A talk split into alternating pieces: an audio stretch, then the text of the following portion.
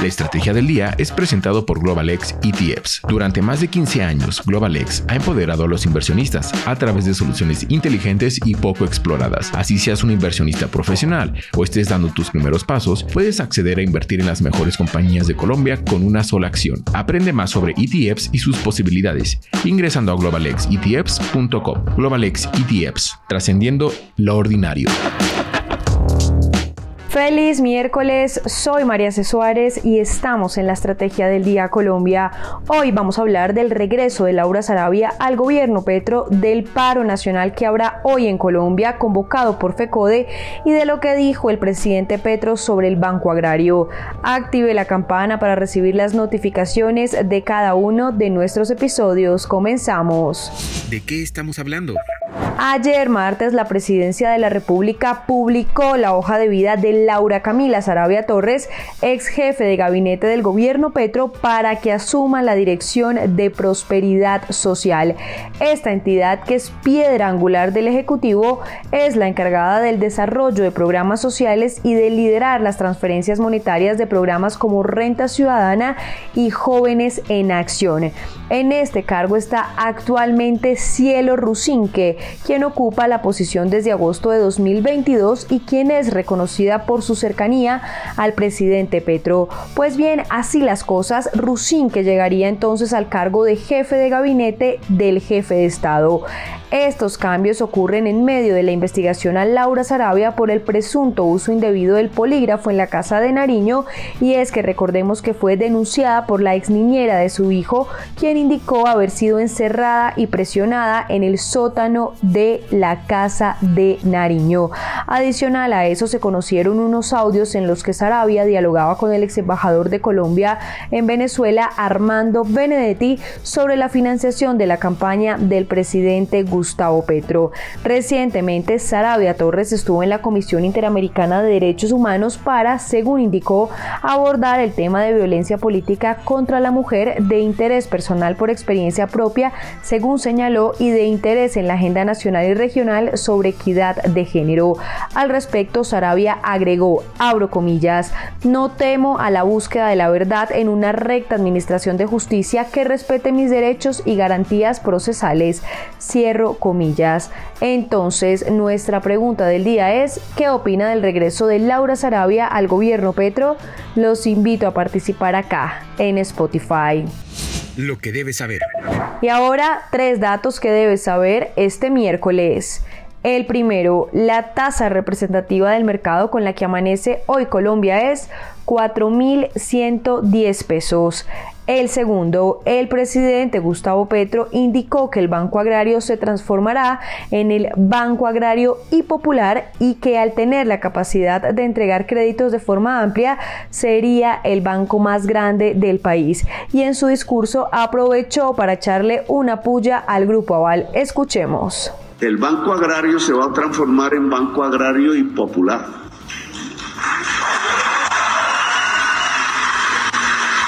Para ello hemos determinado que fondos que son del presupuesto y se guardan en la banca por ahí, a veces hasta tiempos largos, o en el Banco de la República, se pongan en el Banco Agrario para que haya un mecanismo mucho más grande, en un volumen mucho mayor de préstamos a tasas de interés subsidiadas para la economía popular, no solamente rural, el campesinado para producir alimentos, sino urbana, es decir, para ustedes. El Banco Agrario y Popular, por tanto, tendría que volverse el banco más grande de Colombia. Y la capacidad de entregar créditos debería ser mayor que la del Grupo Aval, solo que esos créditos no irían pues a los Odebrecht del país, sino a ustedes, hombres y mujeres de la economía popular. Y el tercero, Asocodis, la Asociación de Distribuidores de Energía, alertó por un posible apagón en Colombia por cuenta de la situación de liquidez que están teniendo las compañías comercializadoras. Y es que el gremio manifestó que a julio existían saldos por cobrar superiores a los 7 billones de pesos, una cifra que podría superar los 10 billones de pesos al terminar este año y si no se toman soluciones de fondo. El negocio de la semana.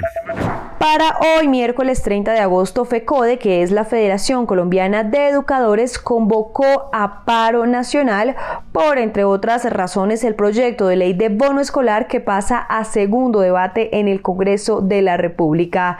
Esta iniciativa propuesta al legislativo por la senadora del Centro Democrático Paloma Valencia pretende que los padres de familia en condición de pobreza puedan escoger entre colegio público o privado para sus hijos y que ello sea pagado por el Estado.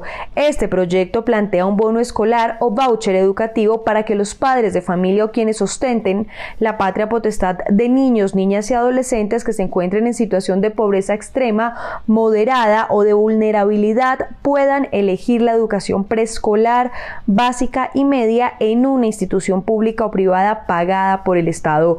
Así dice específicamente este proyecto. Al respecto, la congresista Paloma Valencia expresó que, abro comillas, lo que estamos viendo que es muy grave para Colombia es que los resultados de los exámenes de Estado tienen una brecha gigantesca frente a los resultados de lo público y lo privado. Quien está en los estratos más vulnerables de esta sociedad tiene que tener el derecho a una educación de mejor calidad. Cierro comillas. Sin embargo, son varios los peros que tiene este proyecto. Por ejemplo, la representante a la Cámara por el Pacto Histórico, María Fernanda Carrascal, expresó que el bono escolar es propuesto por un sector antiderechos y que es otra estrategia soterrada para entregarle dineros públicos a colegios privados, debilitando las instituciones de educación de la red pública, tal y como se hizo con el programa Ser Pilo Paga, a lo que agregó que es exactamente lo que propone el antiderechos Javier Milei en Argentina. Dijo, le entregan a las familias un bono igual para todas por cabeza de niño, niña o adolescente escolarizado y que miren ellas para qué les puede alcanzar. Es una idea totalmente regresiva, aseguró. Por su parte, FECODE ha señalado que el objetivo de esta iniciativa es esencialmente económico y que busca subeditar la educación pública a las lógicas del mercado, convirtiéndola en una mercancía y en un negocio. Adicional a eso que constituye un nuevo intento de la derecha de entregar el presupuesto público a los particulares, revivir el y acentuar los procesos de privatización. Recuerden seguir este podcast y activar la campana para recibir las notificaciones de cada episodio y así estar al tanto de lo que pasa con la economía y los negocios. Los invito también a que visiten bloomberlinia.com donde pueden ampliar cada uno de los temas que tratamos hoy. No olviden que acá está la información independiente que une a América Latina. Nos escuchamos mañana. Esta fue la Estrategia del Día Colombia. Dirigida por María C. Suárez, producido por Arturo Luna y Daniel Hernández. Que tengas buen día.